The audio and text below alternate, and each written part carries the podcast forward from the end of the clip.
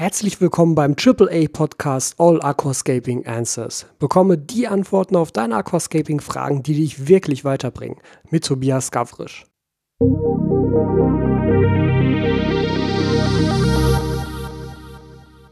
Herzlich willkommen zu Folge 2 hier beim AAA Podcast. Mein Name ist wie immer Tobias Gavrisch von AquaOwner und heute geht es wieder um deine Fragen zum Aquascaping. Die heutige Frage kommt von Annika und das ist eine sehr spannende Frage, auf die es ja nicht eine definierte Antwort gibt und ich fürchte auch, die Antwort wird vielen von euch nicht gefallen, aber es ist trotzdem ganz wichtig und zwar Annika fragt, woher nimmst du eigentlich deine Ideen für deine Aquascapes? Und ich beziehe das jetzt einfach mal etwas weniger auf mich und versuche das mehr auf euch zu beziehen, dass ich hier euch an die Hand gebe, wo ihr Inspiration herbekommen könnt, wo ihr einfach Ideen für eure Aquascapes herbekommt und euch vor allem auch generell Inspiration holen könnt, denn das finde ich super, super wichtig. Erst einmal vorweg, solche Ideen fliegen mir nicht einfach zu, sondern eigentlich basieren alle Ideen für meine Scapes, die ich irgendwann mal aufgebaut habe, auf Inspiration durch andere Scapes. Ich würde nicht behaupten, dass ich andere Scapes nachgemacht habe, aber ich würde schon behaupten, dass mich andere Scapes und andere Scaper stark inspiriert haben und ich mir einzelne Aspekte aus anderen Scapes immer mal wieder zu eigen gemacht habe, weil ich mir gedacht habe, hey, das ist cool, das möchtest du auch mal ausprobieren, das möchtest du auch mal umsetzen. Und normalerweise entsteht dann aus dieser Umsetzung automatisch auch immer etwas Gleiches, denn ich denke, man kann ohnehin jemanden nicht zu 100% kopieren. Ich hatte diese Diskussion auch in meiner Arbeit als Fotograf schon häufiger, wo dann kam, ja, der und derjenige hat mein Foto nachgemacht. So ehrlich, also ja, ich kann versuchen, eine Szene identisch abzubilden. Ich kann versuchen, ein Model zu finden, was ähnlich aussieht. Ich kann versuchen, mit Blitzen und keine Ahnung, was die Lichtstimmung ähnlich hinzukriegen. Aber gleich wird es nie. Ich finde, sowas kann man nicht zu 100% kopieren. Und deshalb finde ich ehrlich gesagt die Beanstandung dessen auch immer so ein bisschen ja, ein bisschen kindisch, ehrlich gesagt, weil was, was habe ich denn davon, wenn ich mich darüber beschwere, oh, jemand anderes hat hier meine Idee geklaut? Es gibt kein Patent auf Ideen. Das ist auch gut so, dass das nicht existiert. Ich denke nämlich, dass Abschauen, Abgucken, Nachmachen, dass das ganz, ganz entscheidende, wichtige Faktoren darin sind, wenn man etwas lernen möchte, ohne etwas zu kopieren, ohne etwas, ja, wie in der Schule auswendig zu lernen, lerne ich es oft nicht. Und klar habe ich dann erstmal nur das kopiert, was in irgendeinem Buch steht, was mir irgendjemand vorerzählt hat. Aber nach und nach entstehen daraus dann die eigenen Ideen. Deshalb, meiner Meinung nach, solltet ihr so viel ihr könnt kopieren. Denn von diesen Kopien lernt ihr Techniken, von diesen Kopien lernt ihr auch ästhetisches Empfinden zum Teil. Denn das ist auch etwas, was man lernen kann tatsächlich. Es gibt für Ästhetik und gerade im Aquascaping, was ja doch sehr japanisch geprägt ist, sehr aus der Zen-Ästhetik, Zen-Kultur geprägt ist, gibt es sehr klar definierte Regeln, wie diese Ästhetik auszusehen hat. Und die kann man lernen und dann kann man sie umsetzen. Und dann habt ihr sie umgesetzt und habt sie sozusagen nachgemacht und irgendwann fangt ihr dann an zu überlegen. Diese Regel, ja, schön und gut, das Becken sieht auch okay aus, aber ehrlich gesagt, möchte ich das ein bisschen abwandeln, möchte ich da so ein bisschen mehr Spannung reinbringen, möchte ich dieses oder jenes damit machen und so entwickelt sich ein eigener Stil. Der Punkt bei dieser ganzen Sache ist, Stil oder eigenes ästhetisches Empfinden entwickelt sich nicht von heute auf morgen. Ich kann dir jetzt hier in diesem Podcast und auch generell in meinen Videos nicht erklären, wie du deinen Stil findest. Das ist ein sehr persönlicher Prozess, den jeder von euch für sich selbst selber durchlaufen muss. Den musste ich auch selber durchlaufen. Es hat bei mir zum Beispiel lange gedauert, ähm, bis ich mich an ein ja, an ein richtiges Iwagumi rangetraut habe. Ich habe ganz häufig Bilder von Iwagumis gesehen. Wirklich super, super minimalistische Sachen. Einfach nur ein grüner Teppich, ein paar Steine drin und ich fand immer, das sah so geil aus, das sah so schön sauber aus, so perfekt minimalistisch. Und immer wenn ich aber da dran gegangen bin, hatte ich den Eindruck, dass mir das zu wenig ist.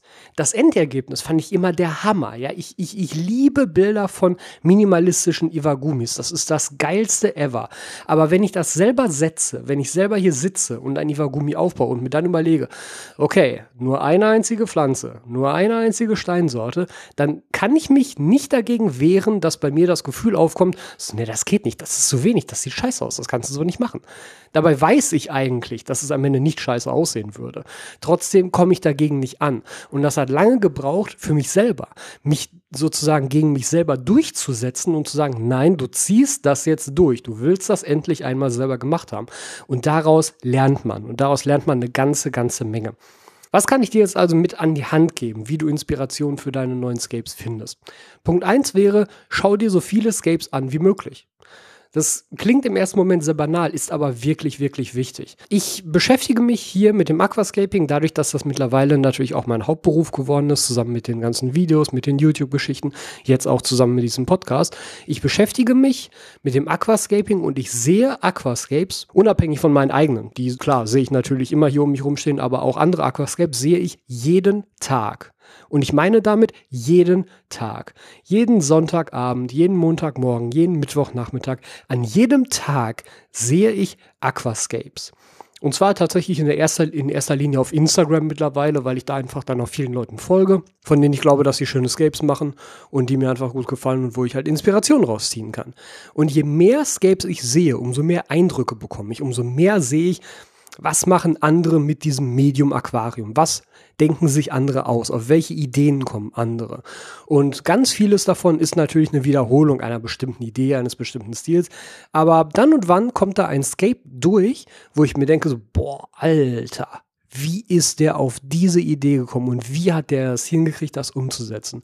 Das war zum Beispiel für mich persönlich bei den letzten IAPLC ähm, so, nämlich der Platz 5, der da diesen Wald aufgebaut hat mit diesem See in der Mitte, wo ich dachte, boah, Alter, das sind Bäume unter Wasser, das hast du noch nie so geil gesehen. Und das war für mich wirklich wieder so ein Ding, was für mich nochmal gezeigt hat, dass die Latte dessen, was möglich ist, viel höher liegt, als ich bis zu dem Zeitpunkt gedacht habe. War nur Platz 5 in diesem Wettbewerb, ja, was mich gewundert hat, das wäre mein absoluter Favorit gewesen, mit weitem, weitem, weitem Abstand. Aber es zeigt natürlich auch, dass wir uns hier immer noch in einer Kunstform bewegen, die sehr geschmacksabhängig ist. Und Geschmack ist nun mal nicht uniform, was auch gut ist so. Das also, ja, sozusagen Tipp Nummer eins, schau dir möglichst viele Aquascapes an. Ich persönlich würde dafür mittlerweile Instagram als Plattform wählen. Du kannst natürlich einfach, einfach über Facebook-Gruppen machen. Du kannst auch im Endeffekt einfach nach Aquascape googeln. Allerdings sind da die Ergebnisse natürlich so ein bisschen ähm, ja, abhängig davon, wie gut Google sie gerade gerade rankt. Ich würde also Instagram empfehlen. Und das Schöne ist ja, bei Instagram kann man sich mittlerweile auch Sammlungen anlegen. Man kann also Sachen, die einem besonders gut gefallen, speichern. Und das ist Tipp Nummer zwei. Leg dir Sammlungen an und leg dir vielleicht sogar Sammlungen für konkrete Themen an. Ich habe zum Beispiel auf meinem eigenen Instagram-Account eine Sammlung angelegt, allgemeine Layout-Ideen. Da kommen also alle Bilder rein, die ich halt als Layout spannend finde, die ich halt ähm, spektakulär finde. Und das, das geht ja ganz einfach. Also neben jedem Beitrag auf Instagram seht ihr dieses kleine Fähnchen auf der rechten Seite. Wenn ihr da drauf drückt, dann wird dieser Beitrag in eurer Sammlung gespeichert. Und dann könnt ihr die halt auch in der Sammlung nochmal in Untersammlungen verschieben, wenn ihr das irgendwie kategorisieren wollt. Aber erstmal einmal da drauf drücken und dann findet ihr diesen Beitrag nämlich in eurem eigenen Account in den Sammlungen ganz leicht wieder. Also ich habe halt eine Sammlung für allgemeine Layout-Ideen, die ich halt ultra spannend finde, wo ich denke, dass da etwas Neues passiert ist oder die einfach so perfekt umgesetzt sind, dass ich sie halt behalten möchte, um mich daran zu erinnern, sozusagen wirklich als Erinnerungshilfe. Und ich habe zum Beispiel auch ein, äh, eine Sammlung angelegt, Iwagumi-Layout-Ideen, wo ich halt nur Iwagumis reingepackt habe, um mir halt auch vor Augen zu führen, was diese Form des Scapings, also in Iwagumi folgt ja sehr strikten Regeln, was man mit diesen sehr strikten Regeln tatsächlich trotzdem noch alles an Varianz erreichen kann, weil auch das ist natürlich spannend zu wissen, denn wie willst du dich inspirieren lassen, wenn du überhaupt nicht weißt, was überhaupt möglich ist? Das ist sozusagen der Hauptgrund auch für mich, warum ich denke, dass es wichtig ist, sich halt immer wieder, immer wieder, immer wieder neue Scapes anzuschauen, damit du deinen eigenen Horizont erweiterst, damit du überhaupt verstehst, was in so einem Aquarium alles möglich ist.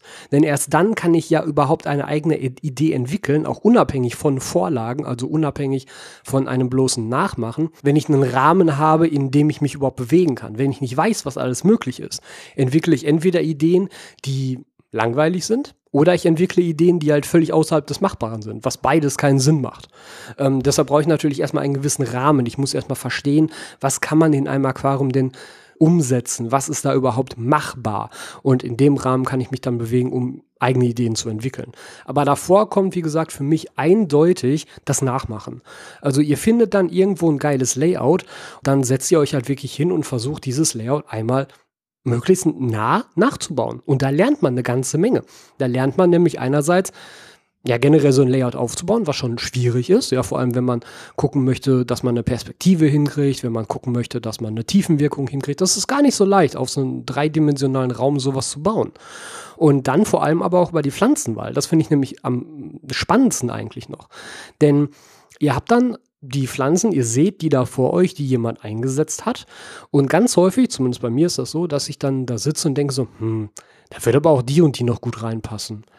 Ja, und ganz ehrlich, die eine da vorne, die würde ich eigentlich ersetzen durch eine andere, weil die finde ich irgendwie schöner. Aber genau da fängt der wichtige Lernaspekt an. Denn wenn ihr euch darüber hinaus begebt, wenn ihr sagt so, nein, ich halte mich jetzt an die Vorgaben, die derjenige mir hier zeigt und ich bringe da nicht noch meinen eigenen Geschmack rein, dann wird es nämlich spannend. Denn dann seht ihr, wie sich das Ganze bei euch entwickelt, wenn ihr das jetzt so nachgebaut habt. Ihr seht, wie die einzelnen Pflanzen zusammen harmonieren und wie sie sich gegenseitig auch ergänzen zum Teil. Und das sind zum Teil Ergänzungen, auf die ist man bisher schlicht und ergreifend nicht gekommen, weil man eine Pflanze ja ganz häufig losgelöst vom Kontext betrachtet. Ich sehe so eine Pflanze vor mir und denke mir so, ja, so und so groß, schöne Blattform, könnte man da und da einsetzen, ganz nett. Aber in Kombination mit anderen Pflanzen erreichen bestimmte Pflanzen einfach eine ganz andere Wirkung, die man vielleicht vorher sich auch gar nicht richtig vorstellen konnte. Und da wird es halt spannend, wenn ihr euch hinsetzt und wirklich mal Scapes nachbaut und nachahmt, weil ihr genau das dann lernen könnt. Ich hatte zum Beispiel diesen Lerneffekt, eine ganz nette Anekdote an dieser Stelle, mit Christmas Moss. Christmas Moss war bisher etwas, wo ich gedacht habe, so, ja, ja, es, es ist halt ein Moos, kann man benutzen. Ich habe es ehrlich gesagt sehr selten benutzt, weil es halt, ähm, wenn man es lässt, doch sehr ausladend wächst, so nach links und rechts. Ne? Diese Triebe werden zum Teil sehr lang und da muss man ständig zurückschneiden und es wächst für ein Moos auch relativ schnell und dann ist das eher so, hm, ja, geht so. Gibt irgendwie andere Moose, die finde ich zum Begrünen von Wurzeln oder zum Begrünen von Steinen irgendwie sinnvoller. Deshalb Christmas Moss nie so richtig auf dem Plan gehabt. Und dann habe ich letztens einen Escape gesehen. Genau, ich habe das in dem neuen ADA-Buch gesehen. Von ADA gibt es ja ein Buch ähm, ähm, Made in ADA.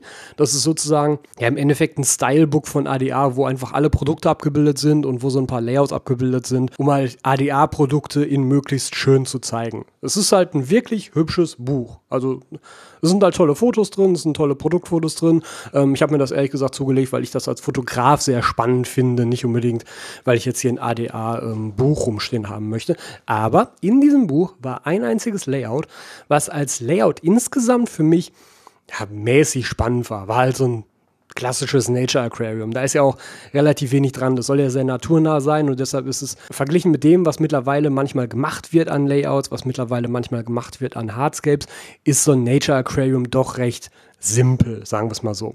Aber ein Aspekt war da, der mich völlig umgehauen hat. Und zwar gab es im Vordergrund ganz kleine Steine, so für die Tiefenwirkung auch, ne, schön im Vordergrund. Also es war wie so eine Art Höhleneingang gescaped und ganz vorne lagen dann eben kleinere Steine, um die Tiefenwirkung zu erreichen, die einen so in die Höhle geführt haben sozusagen. Und auf diesen Steinen war ein wenig Christmas Moss. Und das Ganze sah vor allem auf dem Foto so aus, als würden einfach an diesem Höhleneingang Farne wachsen. Also wie im Wald so ein richtiger schöner Farn.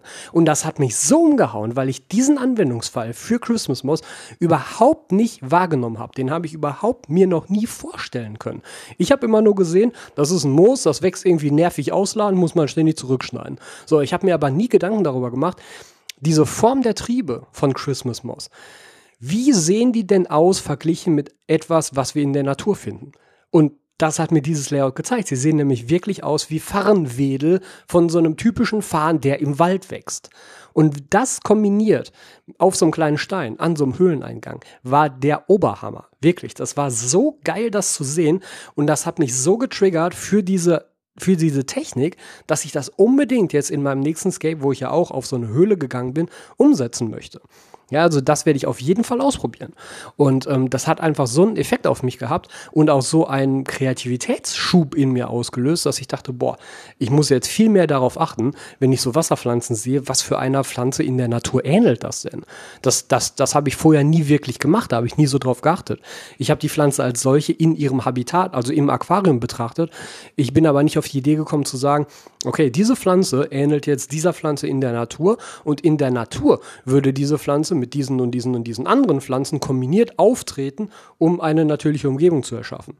Und diesen Rückschluss konnte ich erst ziehen, als ich dieses Foto gesehen habe. Deshalb, ja, sozusagen zusammenfassend, schaut euch einfach möglichst viele Scapes an. Vielleicht geht ihr einfach mal auf mein Instagram-Profil, also auf aquaowner, at aquaowner auf Instagram und geht dort auf ähm, meine Abonnenten, also die Kanäle, die ich abonniert habe. Und da könnt ihr euch vielleicht einfach mal so ein bisschen durchscrollen. Das sind, glaube ich, jetzt gerade so weiß ich, 300, glaube ich, ungefähr, die ich abonniert habe. Ähm, scrollt euch einfach mal durch und sucht euch die raus, wo euch vielleicht die ersten paar Bilder direkt catchen. Wo ihr halt sagt, hey, das sind coole Scapes, dem, dem folge ich jetzt auch mal ein bisschen, um mir einfach mal anzugucken, was die Leute so machen und um Inspiration zu sammeln. Eine andere Quelle guter Inspiration ist da tatsächlich noch für mich persönlich die Tropica-Website.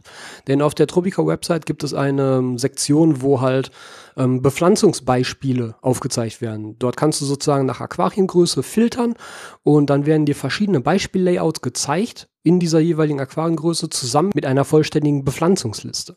Und das finde ich wirklich auch ebenfalls super, super hilfreich, denn bei manchen Bildern ist es natürlich so, wenn ihr die irgendwo seht auf Instagram oder so, ähm, ihr könnt halt im Zweifelsfall nicht alle Pflanzen identifizieren. Und das geht aber auf der Tropica-Website halt sehr viel leichter, weil da gibt es halt einen Bepflanzungsplan und eine Bepflanzungsliste direkt mit dazu. Und das fand ich halt super, super hilfreich. Deshalb ist das auch so Quelle Nummer zwei, die ich angehen würde, wenn ihr Inspiration für neue Scapes sucht, vor allem dann in Bezug auf die Bepflanzung sofort mit dabei. Denn das macht es da natürlich sehr, sehr leicht, direkt zu sagen, hey, das ist die und diese und diese Pflanze und die wird an dieser Stelle eingesetzt und dann lässt sich auch, glaube ich, dieser Rückschluss besser ziehen, warum diese Pflanze an dieser einen Stelle steht. Ja, soviel zum Thema Inspiration.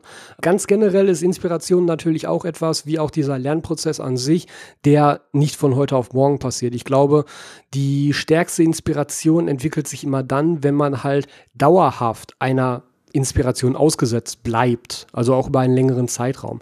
Denn jetzt ist es so, wenn ich ein neues Scape m, hm, baue oder hier ein leeres Becken habe, was ich scapen möchte, ich habe bereits von vornherein drei, vier, fünf, sechs, zehn verschiedene Ideen im Kopf, was man damit machen könnte, weil ich im Laufe der Zeit so viele Scapes und auch täglich noch so viele Scapes vor mir sehe und halt einfach eine riesige Bandbreite an Möglichkeiten vor mir sehe, die schon mal jemand gemacht hat, an denen man sich orientieren könnte.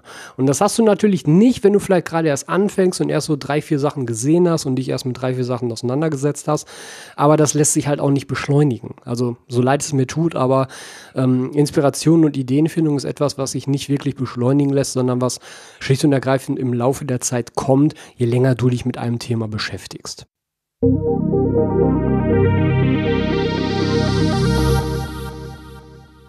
Wenn du keine Folge des AAA Podcasts mehr verpassen willst, dann abonniere diesen Podcast auf iTunes oder im Podcatcher deiner Wahl. Außerdem kannst du unter aquaowner.eu deine Fragen zu diesem Podcast einsenden, wenn du möchtest, dass sie von mir hier beantwortet werden. Wenn dir der Podcast gefallen hat, teile ihn mit deinen Freunden und bewerte ihn auf iTunes. Das wird mich sehr freuen und mir sehr weiterhelfen. Ich freue mich darauf, dich in der nächsten Folge wieder hier begrüßen zu dürfen.